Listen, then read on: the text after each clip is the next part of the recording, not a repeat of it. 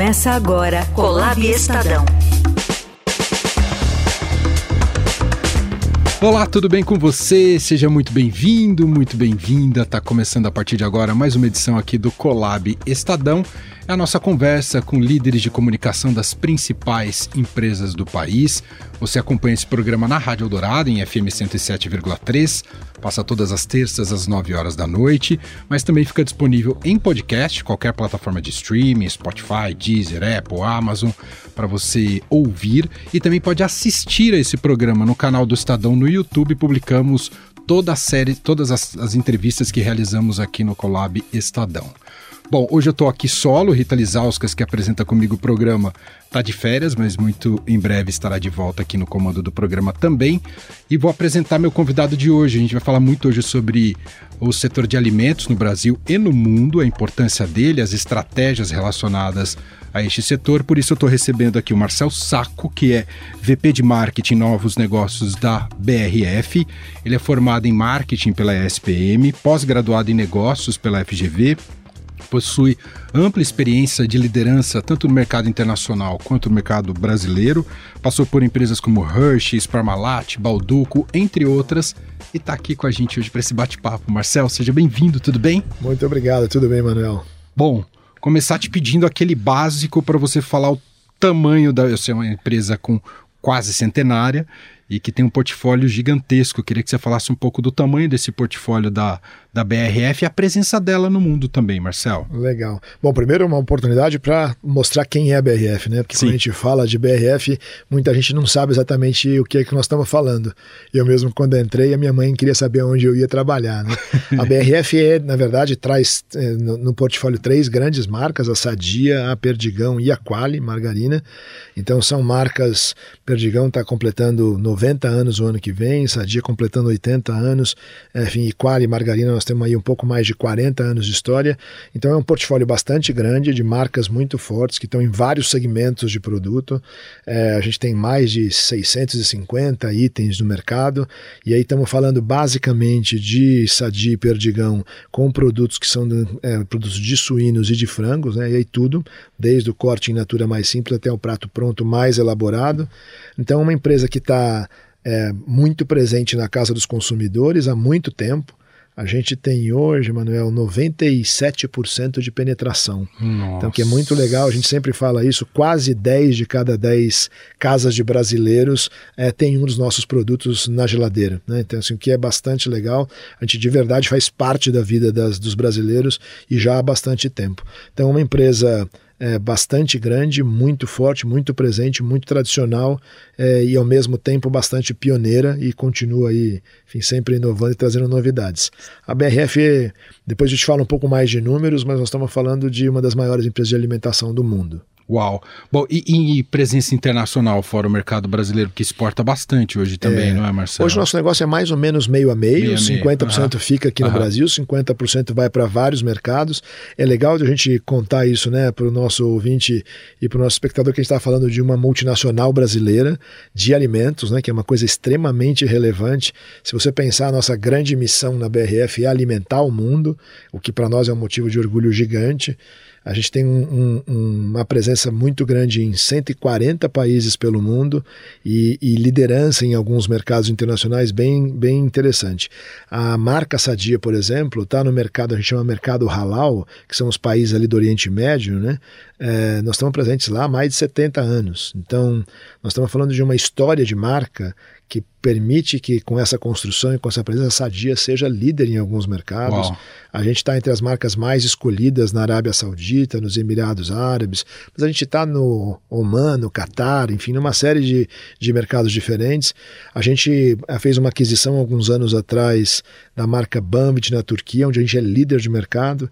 Então a gente tem, além da liderança no Brasil, a gente tem liderança no mercado halal, a gente tem liderança no mercado da Turquia. É, e a gente tem presença também em outros mercados da América do Sul, a gente tem uma presença muito forte no Chile, no Uruguai, no Paraguai, na Argentina. Então são 140 países aí, uma multinacional brasileira que enche a gente de orgulho, levando comida de qualidade e saborosa para o mundo todo. Sensacional. Eu já queria puxar, Marcel, um tema muito vinculado a fatos mais recentes e te ouvir um pouco sobre um retrato desse pós-pandemia que a gente sabe que afetou muito cadeia de insumos, né, desequilibrou um pouco o mercado, impactou muito nos preços dos alimentos e, e, e claro, para quem atua diretamente nesse segmento como a BRF, imagino que teve que se adaptar. Já houve um reequilíbrio? Já, já, já é um cenário próximo do pré-pandemia? Já, Emanuel. Na verdade, assim, o grande impacto no nosso negócio, na nossa cadeia, principalmente por causa dessa presença global da BRF, foi a desorganização que houve um pouco com os fretes e com os transportes marítimos, né? Uhum, então, assim, teve de logística. Um, é, bastante, assim, uhum. para deixar claro para todo mundo, né? Quer dizer, o que transporta produto de qualquer categoria no, no mundo da exportação são containers em navios, na sua grande maioria. Quando teve a pandemia e com o fechamento de vários mercados, essas rotas começaram a se desorganizar muito. E quer dizer, tinha mais container indo para um lugar do que voltando, e começou a faltar container nas grandes rotas e os preços dispararam. Então, do ponto de vista de é, conseguir container e ainda o quanto a gente pagava para isso, isso foi um, um, eu diria, um distúrbio bastante grande. Essa situação voltou ao normal já, né? uhum. né? quer dizer, depois de dois, três anos aí, desde o início da pandemia até agora, a situação está normalizada, é, mas a gente teve um pico bastante grande. E teve aí uma desorganização também na cadeia de suprimentos de várias, vários negócios, é, que no caso nosso especificamente, além da pandemia, teve aí um impacto adicional com a guerra da Ucrânia. Né? A Ucrânia Verdade. é um dos grandes produtores mundiais de grãos, também um dos grandes produtores mundiais de frango, e quando a Ucrânia entrou em guerra, é, isso também afetou bastante, é, enfim, o, o, nosso negócio e o mercado como um todo. Eu diria que a gente rapidamente, o mercado sempre se adapta, né? Claro. A guerra da Ucrânia continua, mas de alguma maneira, enfim, houve aí um, uma acomodação. O mercado logo se ajusta, mas sim houveram vários impactos que a gente tem que lidar no dia a dia e a gente acho que já contornou a maioria deles. Uhum. Bom, outro tema que eu acho que as pessoas ficam muito interessadas para entender como é que tem se desenvolvido eu sei que você acompanha isso de perto e tem a ver com inovação, que é esse mercado de proteína não animal, né, o tal do plant-based. Yeah. Como, é, como é que isso tem se desenvolvido? Em que estágio estamos como Brasil e o potencial disso? Como é que você enxerga, Marcelo? Então, Manuel, o legal, o legal de estar numa empresa como a BRF, como eu te disse, alimentando o mundo todo, né? A gente tem uma, uma presença muito grande. A proteína, a gente chama isso que você falou de, de a gente chama de proteínas alternativas, né? Além da proteína animal. É, o nosso foco na BRF é muito claro, né? Com sadia, com perdigão nós procuramos sempre ter o maior é, leque de opções para o consumidor. Né? A ideia nossa é o consumidor, em última análise, tem que ter a condição de escolher o que ele quer para a melhor dieta dele. Então, é, a gente acredita e tem é, bastante clareza que a proteína animal continua tendo um papel de protagonismo gigante, assim, para sempre. Eu sempre costumo fazer uma comparação que você viveu muito isso aqui com certeza, a história do rádio para a TV, depois a TV para o videocassete, o cinema vai acabar, essa nada acaba, tudo convive, e eu acho que claramente o que a gente vê aqui é novas alternativas, então o plant-based, como você falou, são produtos que nasceram tentando imitar carne de alguma maneira, e então ter um pouco da experiência da carne, da proteína animal, sem ter a proteína animal. É, eu diria que essa onda já passou, né, como onda. Uhum. O que nós estamos vivendo hoje é a gente tem dentro da BRF uma visão de a proteína animal que a gente trabalha, a proteína que a gente é, vem de origem vegetal, de produtos que são produtos são similares à carne, tentam é, imitar a entrega, o paladar, o formato. E aí nós estamos falando do hambúrguer plant-based, da almôndega plant-based, da carne moída. E esses a gente está trabalhando na BRF agora com uma marca que é Plant Plus, que é uma parceria nossa é, também com a Marfrig, que é a nossa nova controladora, e a gente então está em vários mercados do mundo com essa marca Plant Plus. E nós temos uma terceira frente, Manuel, que é a Sadia Vegetal. E essa linha Sadia Vegetal é a nossa linha para, eu diria, indulgência vegetal. Aqui a gente não está querendo ter produtos que simulem a carne, mas nós estamos, acabamos de lançar, apresentamos aí recentemente ao mercado, a gente lançou hambúrgueres de brócolis e espinafre, hambúrgueres de grão de bico com tomate seco, é, a gente tem. Quer dizer, com sabor original da, da matriz do que ele é feito. Na verdade, não. É, é, uhum. é, é o sabor do vegetal, uhum. gostoso para colocar no prato, Sim com uma fonte de proteína mais saborosa, nutritiva, para você ter o prazer de comer como uma alternativa quando você quer consumir menos carne. Uhum. Então, acho que mais do que ficar tentando é, mimetizar a carne e dizer, olha, não é carne, mas parece carne, a gente tem essa alternativa também, com a linha Plant Plus, mas a Sadia Vegetal vem para suprir um espaço que é eu tenho espaço de sabor, de nutrição, de qualidade, de prazer no mundo vegetal e nós estamos trazendo produtos Entendi. super legais. Não só com uma linha de produtos diferentes, mas com uma embalagem bastante atrativa, muito conveniente. Mas um item, por exemplo, que a gente está trazendo que é uma novidade, nós lançamos um Buffalo Wings de couve-flor. Então, assim, se você pensar, quando você se junta com seus amigos ah. para assistir o futebol ou o basquete, assim, o que você curtir, normalmente no snack, com a cerveja, etc., a maioria das opções são opções que levam carne e a gente tem agora um snack condimentado, empanado, super gostoso, enquanto você pode comer um nugget sadia ou uma linguiçinha, o seu amigo que eventualmente é vegetariano ou vegano, ele tem agora a opção com sadia vegetal de um uhum, snack uhum. também. Então nós estamos levando a alternativa da opção da proteína vegetal para ocasiões de consumo, para produtos é, que a gente vai além do que estava sendo feito de simplesmente tentar imitar a carne. Mas a gente tem, eu diria, um pé em cada espaço. Entendi. A gente acredita que todos eles vão conviver. E a gente quer oferecer uma, um leque de opções. Então a gente tem a linha Sadia Perdigão regular, com proteína animal, a gente tem a linha Vegetal, Sadia Vegetal, com os novos produtos de vegetais, e tem a linha Plant Plus nesses produtos que a gente chama de meat base, ou meat-like, que é tentando simular a carne. E como é que tem sido o desenvolvimento da chamada carne cultivada? Ainda é muito preliminar ou você vê potencial, Marcelo? A gente vê bastante ah. potencial, a gente está apostando nisso, nós temos uma parceria com uma é, food tech israelense que se chama Aleph Farms, nós colocamos investimento ali, é, assim, é uma tecnologia que está evoluindo muito rapidamente, Manuel, e assim, e ela tem, para explicar aqui para os nossos, para nossa audiência, né, nós estamos falando de carne cultivada, é uma carne feita a partir de células tronco que se multiplica em bioreatores e o que acontece é que a gente consegue produzir carne sem nem a necessidade do abate e nem o impacto ambiental. Portanto, dois dos grandes temas que a gente tem no consumo de carne, que é o impacto ambiental Sim. e o sofrimento animal, na carne cultivada eles deixam de existir. Quais são os desafios da carne cultivada? Está evoluindo rápido, mas ainda nós não temos produção em escala que permita ter um preço acessível, isso está evoluindo.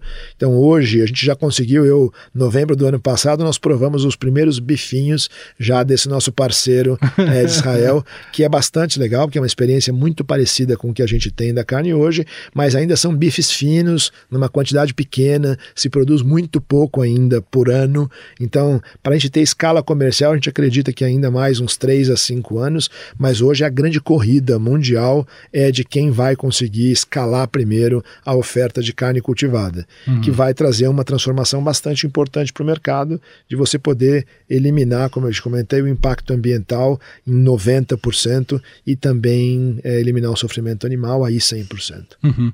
Bom, tem um aspecto que atinge diretamente a, a indústria de, de alimentos, principalmente as grandes empresas, que é o consumidor está cada vez mais atento e interessado em saber como foi, claro, você sabe muito bem disso, toda a cadeia de produção, né? Como aquilo chega à mesa dele, especialmente se se respeita certos critérios ambientais. Como é que isso atingiu a BRF? Como é que vocês trabalham em relação a isso? E o quanto dá para ser totalmente transparente em relação a esse aspecto também. É, eu acho Marcelo. que dá, dá para ser 100% totalmente transparente. Né? O trabalho que a gente tem feito na BRF, que primeiro a gente assumiu um compromisso público de 2040 sermos uma empresa net zero. Esse net zero traz para a gente uma série de compromissos, entre eles o da rastreabilidade, é, porque a gente tem que controlar a cadeia toda. Então, só para uma referência para todo mundo que está ouvindo a gente, a BRF hoje é o maior comprador de grãos do Brasil. Então, um pouco mais de 8% da safra brasileira é, de milho de soja são utilizados para alimentar os nossos animais, que depois viram os nossos produtos.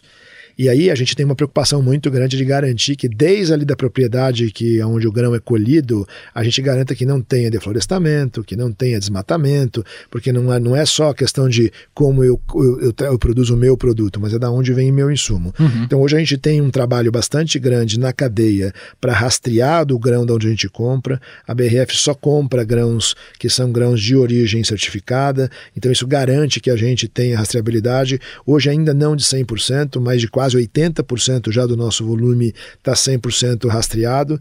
Então a gente não só tem isso na cadeia de grãos, mas a gente também cuida na outra ponta do descarte das embalagens, então da reciclabilidade. Para te dar um exemplo, Quali, que é a líder de mercado de margarinas no Brasil, é, com mais de 45% de market share, a gente recicla 100% de todos os potes que a gente coloca no mercado.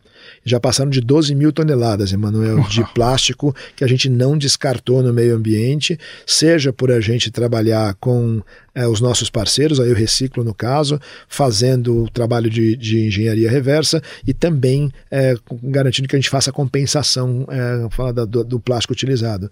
Então a gente cuida, eu diria, da cadeia de ponta a ponta, desde a origem dos nossos insumos até o descarte das nossas embalagens, com uma preocupação muito grande de dar visibilidade. Como é que o consumidor acompanha essas coisas com a gente? Primeiro tem um tema que eu diria que é mais formal de governança. Que entra a, gente missão tem, também, de comunicar é, isso. Né? A gente tem os relatórios, os, uhum. os reportes de, de sustentabilidade que são feitos anuais, a gente presta conta para a comunidade de investidores, enfim, disponíveis nos nossos canais para todos os consumidores. Mas tem exemplos mais dia a dia, que por exemplo, a gente tem uma linha é, de produtos de frango que chama Sadia Bio, aonde você tem o QR Code na embalagem para você saber a, a, a, propriedade da onde esse frango vem. A gente tem a linha livre de antibióticos, etc., e você pode rastrear e saber qual é a família que está produzindo aquele determinado frango que ela está comprando.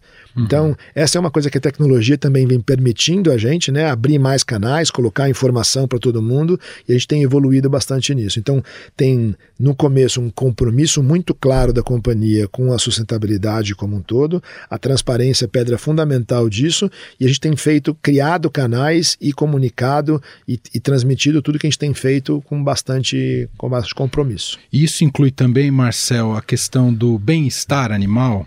Também. Bem-estar animal é uma preocupação, assim, obviamente, porque a BRF é o maior, é, maior player desse segmento, né, maior, maior companhia. A gente abate hoje cerca de quase 7 milhões de frangos por dia, são mais de 35 mil suínos por dia. Então, essa é uma condição, a gente é bastante vigiado, Emanuel, por isso. Imagina. E é bom que seja assim. Uhum. Então, a gente também tem vários compromissos, tem evoluído muitíssimo nessa cadeia, a gente cuida, enfim, de tudo. No sofrimento animal, no bem-estar animal, a gente cuida de é, cada vez mais que o nosso né, plantel seja criado livre de gaiola, enfim, de maneira mais natural, o abate de maneira mais natural. Tudo isso é, não tem como evitar, nós estamos falando de uma indústria, é, como eu falo aqui, abate animais, mas a gente faz isso da maneira mais sustentável e mais cuidadosa possível. Uhum. E a gente está sempre evoluindo, né? Esse é um processo que a gente não termina nunca. Uhum. E há já hoje novas certificações para que ajudem justamente a você defender esse tipo de compromisso que a empresa tenha? Eu não sei se eu entendi a sua pergunta. Certificações em relação a essa rastreabilidade, esse compromisso que efetivamente é real, não é só, não é que você só está comunicando. Ah, não, é, como... a gente, uhum. é, não, não, a gente tem é, assim certificadoras, a gente tá? tem uhum. ONGs, a gente Entendi. tem as organizações todas do governo, uhum. tem bastante norma técnica. Então, na verdade, a gente tem o Ministério, o MAPA, o CIF, está todo mundo muito Entendi. próximo. Isso é acompanhado de por uma rede, eu diria, é, de avalistas desse processo processo. É, não tem nada que a gente possa dizer, estou fazendo isso sem de fato, porque tem acompanhamento de ponta a ponta. Então, desde a, como eu falo, da originação dos nossos pintinhos, do suíno, etc., tem um acompanhamento direto, na sua grande maioria dos órgãos do governo, né, que estão com a gente, o MAPA, o CIF, enfim, o tempo todo, mas também de ONGs, como eu te falei, a gente é bem vigiado e o pessoal está perto da gente. E lá na outra ponta, nós temos o escrutínio dos investidores, dos analistas. Então, assim, investem têm uma cobrança cada vez maior dos fundos que investem, dos donos das nossas ações, que querem saber como nós estamos fazendo, que a gente tem que explicar e prestar conta, e o consumidor. Né? Quer dizer, acho que o grande termômetro é o consumidor hoje não tem como se esconder, né? nada que você faça que não seja bom.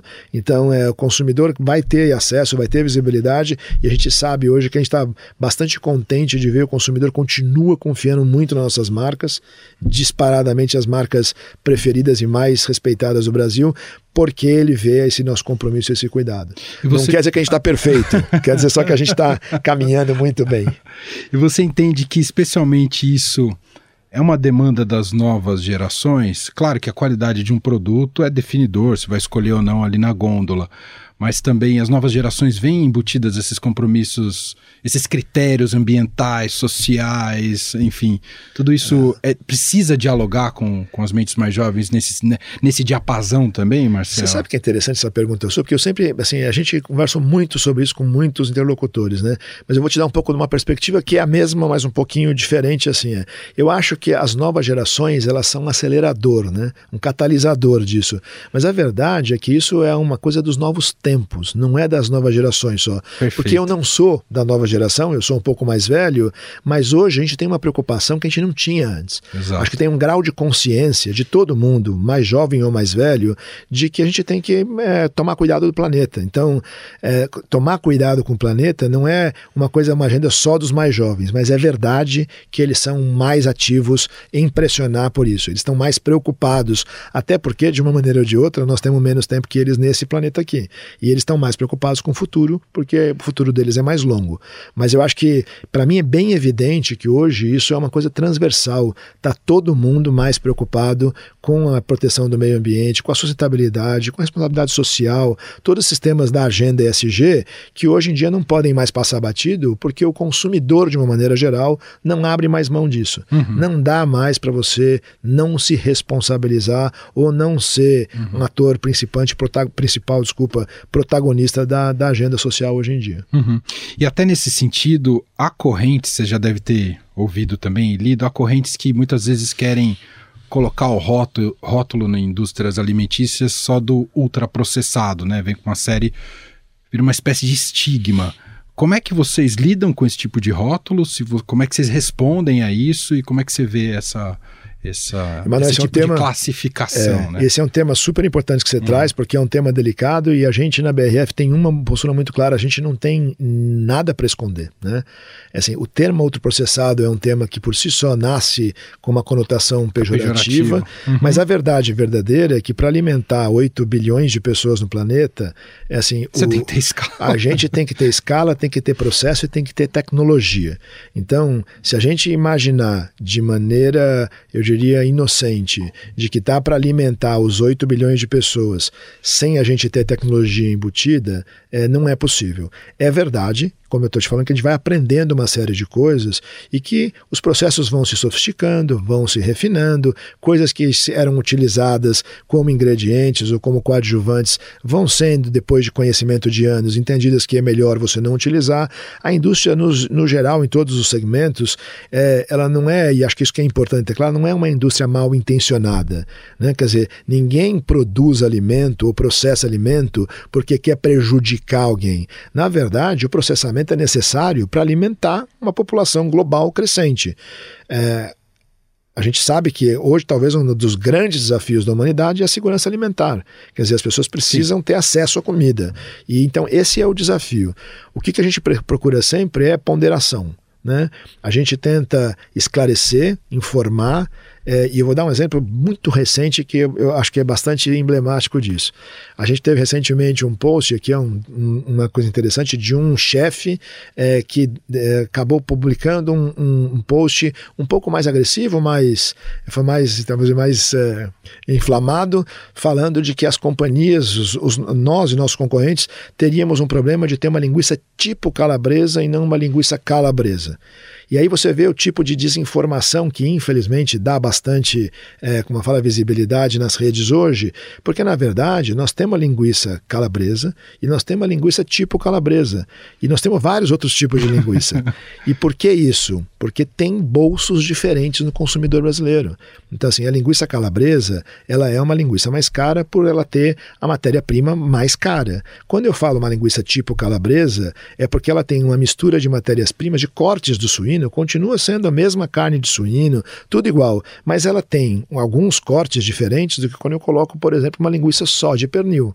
Isso não é um problema. Isto é uma alternativa uhum. que a gente tenta dar para o consumidor com menos disponibilidade de renda para que ele continue tendo acesso. Então, voltando à conversa de a gente precisa dar acesso à alimentação para as pessoas. Então, a questão de produto ultraprocessado, se você ficar olhando do jeito ruim, você vai conseguir ah, taxar pro, o alimento de vilão. A gente não vê assim. Né? O que a gente vê é, a gente tem de novo um leque de opções, e eu vou dar um exemplo aqui, qual é o nosso grande orgulho? Qualquer pessoa que está nos ouvindo, quando pensa em fazer uma dieta, uma alimentação mais saudável, normalmente o que, que pensa em comer? Uma saladinha e um peito de frango. o peito de frango é o nosso item mais vendido, é o nosso maior volume. Então, novamente voltando para as opções, a gente procura oferecer um portfólio de A a Z para o consumidor. Ele toma a decisão da melhor dieta dele. Então, se ele quiser comer só um peito de frango grelhado com uma saladinha, nós temos peito de frango. Se ele quiser comer só um lombo, ele vai. Mas se ele quiser comer o mac and cheese, que é uma, uma massa com um queijo cremoso e que é super saudável, mas sem dúvida é mais calórico, ele também tem opção. Então, tem a ocasião, tem o momento, tem o estágio de vida de cada consumidor. A gente quer estar tá lá disponível com a melhor melhor opção para a escolha do consumidor a qualquer momento. Perfeito. Marcel, quero te ouvir também, que eu acho que atinge muito essa questão da, da comunicação, como é que a BRF, BRF vai se posicionar com a nova legislação de rotulagem no Brasil? Quanto isso já está mudando como vocês estão pensando os produtos se adequando a essa, essa legislação? É, tem várias legislações, né, Manuel? Assim, mas você está falando da, da que a gente de chama de FOP. de gordura, açúcar. Estamos é, prontos, já uhum. começou a chegar em tudo a data, né, para o nosso ouvinte aqui, é, a data de a última, é, como fala, final uhum. para que os produtos estejam na rua é 1 de outubro agora. Então, assim, nosso portfólio está inteiro pronto, já com todas as artes, né, das embalagens mudadas a gente fez um trabalho muito importante e bastante detalhista nos últimos dois anos para garantir que a gente chegasse pronto. Todos os nossos produtos eh, estarão na rua na data certa. Vários já estão começando a chegar, inclusive com a que a gente chama de FOP, né, que é da frente do painel, é, assim, esta nova legislação já com a sinalização. Então, de novo, na linha das uhum. opções, uhum. nós temos produtos que têm a sinalização, porque são altos em sódio ou em gordura, uhum. e a gente tem produtos que não têm. E aí, para dividir com você coisas que chamam a atenção, né? Os pratos prontos, por exemplo, que normalmente é, algumas pessoas classificam como ultraprocessados e grandes vilões, os pratos prontos, nenhum deles dos nossos vai receber o selo nem de alto em gordura, nem de alto em sódio, porque eles não são por porção nem excessivos numa coisa nem em outra. Isso para mim é fantástico. De novo, a informação para o consumidor é, é, é incrível, porque mesmo por causa desses comentários do ultraprocessamento, essa coisa mais, mais é, eu diria, mais sensacionalista, em função disso, muita coisa se cria na cabeça do consumidor, dizer, é, isso aqui tudo não presta. Eu como, mas não é bom. Uhum. E não é verdade. Uhum. Então, a gente recentemente agora fez uma, uma comunicação na internet para Perdigão, convidando os consumidores a conhecerem a nossa cozinha. E a gente levou eles para dentro da nossa fábrica de pratos prontos, para ele ver como é que a gente faz o macarrão, a lasanha, lasanha, pizza, e assim, que é uma grande cozinha, Emanuel, mas como a que a gente faz em qualquer lugar. Tem lá alguém separando o tempero, tem alguém provando o molho, que é feito com tomate, temperado como a gente faz em casa, o macarrão, que é o que a gente cozinha em casa, mas lá é cozido numa grande panela. Então, e depois tem o ultra congelamento, que é uma tecnologia Sim que você pode falar, ah, é, é ultraprocessado. Não, é ultra congelamento que garante que eu não precise pôr conservante. Então, essa é uma outra característica. Nenhum dos nossos pratos prontos tem conservante. Então, olha como a gente está falando aqui de coisas que a tecnologia ajuda a entregar um produto de melhor qualidade. E o FOP, né, essa nova uhum. regulação, vai ajudar a gente a ter mais visibilidade disso, porque o consumidor vai ver que os nossos pratos prontos, eles não têm conservante, eles não são altos em gordura, eles não são altos em sódio muita gente imagina que sejam. Sim, né? sim. Porque, ah, porque é prato pronto e tudo isso. Então, vai ser muito positivo e também muito positivo para separar a gente de outros concorrentes do mercado que não têm o mesmo cuidado que Sadi e Perdigão tem. Perfeito. Queria te ouvir, Marcel, com toda essa experiência de quase, quase 90 anos né, de, de mercado. BRF. Quase 90 anos. O ano que vem, Perdigão completando 90 anos, que é a nossa marca mais. Como é que tá o. Como é que evoluiu mais recentemente esse hábito de consumo e de alimentação do brasileiro? Que que, que, que você destacaria como característica do, dos tempos atuais? de como Olha, Manuel, tem sem dúvida é, duas coisas que são, é, como eu falo, a pedra de toque da evolução que a gente tem aceleradas nos últimos anos, que é a praticidade, conveniência e saudabilidade. Então, assim, são esses dois, digamos, dois caminhos que a gente tem procurado e atendido sempre. A parte boa é que a gente na Sadia e na Perdigão tem um pioneirismo de sempre ter trazido inovação nesse mercado. Né? Então, a, a, gente às vezes se esquece, mas a Sadia é, trouxe a primeira lasanha pronta para o Brasil, trouxe a primeira pizza, a, Ladia, a Sadia foi quem trouxe a salsicha, a Sadia foi quem trouxe o nugget. Então, tudo que hoje a gente vê como praticidade e conveniência, prato pronto, pizza, sanduíche, sanduíche como Hot Pocket, eh, todos esses produtos muito convenientes e práticos, eles foram lançados pela Sadia. Então está no nosso DNA.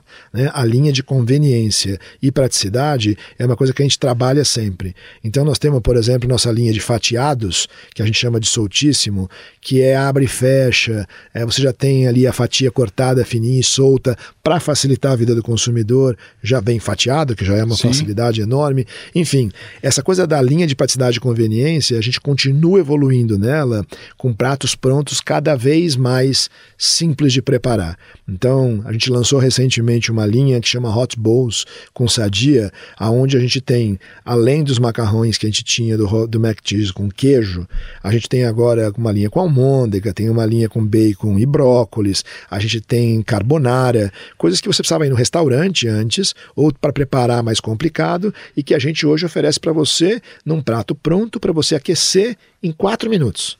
E está pronto em casa uma refeição, e como eu te disse, baixa em sódio e baixa em gordura, que são fantásticos. Ao mesmo tempo, a gente, por exemplo, numa ocasião super especial para nós, que é o Natal, né, que a gente chama lá de a nossa campanha de comemorativos, a gente tem o Peru Sadia, tem o Chester da Perdigão, e o grande evolução na praticidade e na conveniência, é, Manuel, tem sido a ideia da gente trazer produtos cada vez mais prontos para o consumidor, mas adequados ao tamanho da família. A gente estava falando das novas gerações. Hoje é difícil, né? Nossa avó sabia cozinhar, assar um pernil é, e ficar quatro horas no forno. Hoje em dia ninguém quer mais isso. As famílias diminuíram, ninguém tem tempo. Então a gente lançou e tem lançado todos os anos é, produtos mais convenientes, é, já temperados, com o molho já pronto, já desossados, uhum. e no tamanho adequado para a família. É, assim, então tem hoje peças de um quilo e meio, de 2,5 kg, de 4 quilos. Você tem, como eu sempre tenho falado aqui, a opção né, de escolher para o tamanho da sua família, para o grau de. Agora, tem gente que gosta de preparar tudo. E aí eu vendo pernil e ela compra o pernil e prepara. Então, praticidade e conveniência é um caminho e saudabilidade, que a gente estava falando agora aqui um pouco, é o outro.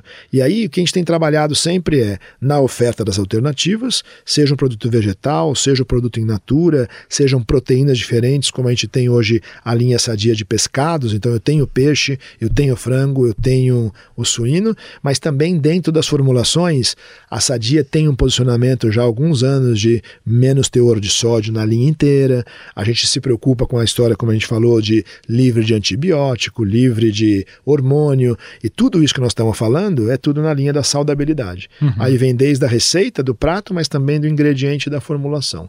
Mas essas são as duas grandes Entendi. vertentes de hoje. Quer dizer que o Chester existe, né, Marcelo? O Chester existe, existe. Sensacional.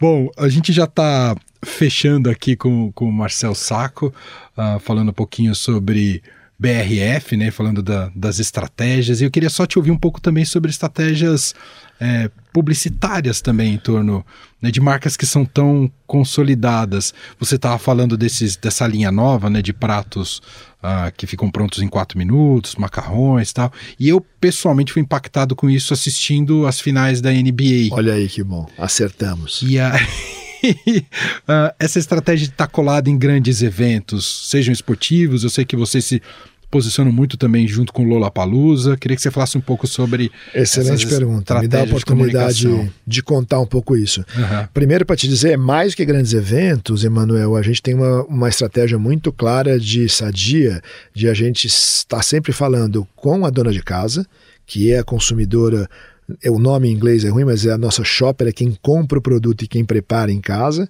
é, mas também de se, apro se aproximar do público jovem. Então é aí que entra Lollapalooza e NBA, eu vou falar um pouco mais. Mas porque o público jovem é o consumidor do futuro. Quer dizer, a Sadia é uma marca de 80 anos, como eu falei, Perdigão de 90 anos. Para nós é muito claro que é, eu tenho que estar tá muito próximo da minha consumidora de hoje, do meu consumidor de hoje, mas preparar as próximas gerações para estarem próximos da gente. Acho que a grande mudança que tem ultimamente, Emanuel, é que o mundo está mudando cada vez mais rápido, né? Acho que a grande mudança é que o mundo muda cada vez mais rápido.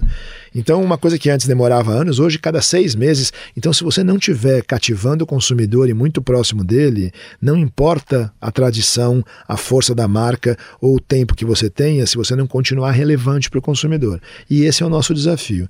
Então, tanto com as nossas eh, compradoras habituais, as zonas de casa, quanto com os novos consumidores, a gente tem que estar tá lá aonde eles estão. Então, por isso as plataformas, no caso de Lollapalooza e de, e de NBA, porque a gente pegou o esporte e a música música, que são coisas que falam muito proximamente com o jovem, e fomos lá falar com esse público para apresentar para eles não só as credenciais da marca, mas as novidades. Uhum. Então, no ano passado, a gente lançou no, no Lollapalooza a nossa linha de empanadíssimos, que é um empanado, que é um músculo íntegro, né? um pedaço de carne, de fato, não é um moldado como um nugget, mas é um filezinho de frango empanado. Nós lançamos no Lola do ano passado. No Lola deste ano, a gente lançou a linha Hot Bowls. Então, é, nós estamos diretamente falando com o target na hora em que ele está mais disposto a ouvir e alinhado com o estilo de vida dele. Então, esses eventos, como você mencionou, eles entram dentro da estratégia de a gente falar com o público jovem. A gente tem feito isso com bastante consistência, não por outra razão, e falo isso com muito orgulho. A Sadia e a Perdigão e a Quali são as três marcas preferidas e mais compradas do Brasil. Então, Quali é líder na margarina disparado, a margarina que assim mais você vai encontrar nos lares do Brasil inteiro. Perdigão, a marca mais escolhida do Brasil, pelo painel da Cantor, recentemente publicado mês passado. Sadia é a quinta do Brasil, Sadia é a sétima na América Latina, Sadia é a quinta no mercado halal, então uma escala mundial é, de presença e de preferência. É, então, assim, a gente está as marcas preferidas, as marcas mais compradas, porque a gente tem conseguido ficar relevante. E aí, na comunicação, que a gente procura sempre dizer, então, para a gente lembrar aqui, é Sadia a gente assina hoje, seu dia pede Sadia. O que isso quer dizer é, eu estou aqui para te ajudar na sua jornada do dia a dia. Eu entendo que a sua vida é cada vez mais corrida, eu entendo que o seu estilo de vida talvez não permita mais você ter aquele hábito com tempo de cozinhar e etc., mas eu tenho que ter uma solução nutritiva, saborosa, prática e de qualidade que você pode ter. E perdigão é comer junto tem sabor de perdigão que é uma coisa muito tradicional do, é, do consumidor brasileiro, uhum. essa coisa de estar tá junto. Sim. Por isso o Perdigão é tão forte e é líder na ocasião de churrasco, com a nossa linha na brasa, porque o churrasco é a grande congregação dos brasileiros. Então a feijoada, é assim, então você vê claramente que Perdigão tem um território de congraçamento, de união, de festa, de celebração mais brasileiro impossível. Perdigão é a marca de comer junto, Sadia é a marca que te ajuda a resolver o dia a dia e Quali, que a gente assina com Quali, só Quali tem gosto de Quali, essa assinatura nasce do que a gente tem de informação do consumidor de que a principal razão pela compra de Quali é porque eles adoram o sabor de Quali. E assim, e dizendo assim, nenhuma outra tem o sabor igual de Quali que inclusive custa mais caro que o concorrente. E por que que continua líder tão forte? É porque o consumidor aprecia demais o sabor. E a gente então ressalta esse tema de só a Quali tem o gosto de Quali. É assim, e aí a gente tem uma campanha, várias campanhas no ar aí nos últimos meses. A gente tem uma, uma um entendimento bem claro, Emanuel, que as marcas precisam estar em contato com o consumidor. Sim, sim, então super. hoje a gente está em todos os pontos de contato, a gente está na, na, televisão, está no digital, está na organização de eventos, que a gente chama lá de experiência de marca, é assim, exatamente para a marca estar viva, relevante e próxima do consumidor. Então acho que tentei responder aqui, resumindo tudo das três marcas em três minutos. E quando você vai ao supermercado, você já vai ver onde está a marca? Então, esse é um defeito, né? Defeito de fabricação. Em todo lugar que eu vou, eu estou olhando as marcas. Hoje mesmo eu estava numa reunião num prédio é. que tinha uma lojinha ali é. embaixo, com uma geladeirinha, etc., desses mercados que tem hoje Sim. pequenininhos. Eu fui lá para ver o que, que tinha da nossa categoria, quem que estava lá. Faz parte. Estava numa boa posição. É isso aí, não dá para passar. Qualquer ponto de venda é trabalho. Muito bom, Marcel Saco, VP de Marketing e Inovação também da BRF. Veio aqui com a gente participar do Colab Estadão, entrevista muito legal. Adorei o papo. Obrigado, viu, Marcel? Prazer, obrigado pelo convite, prazer foi meu. Obrigado por estar aqui. Você ouviu Colab Estadão.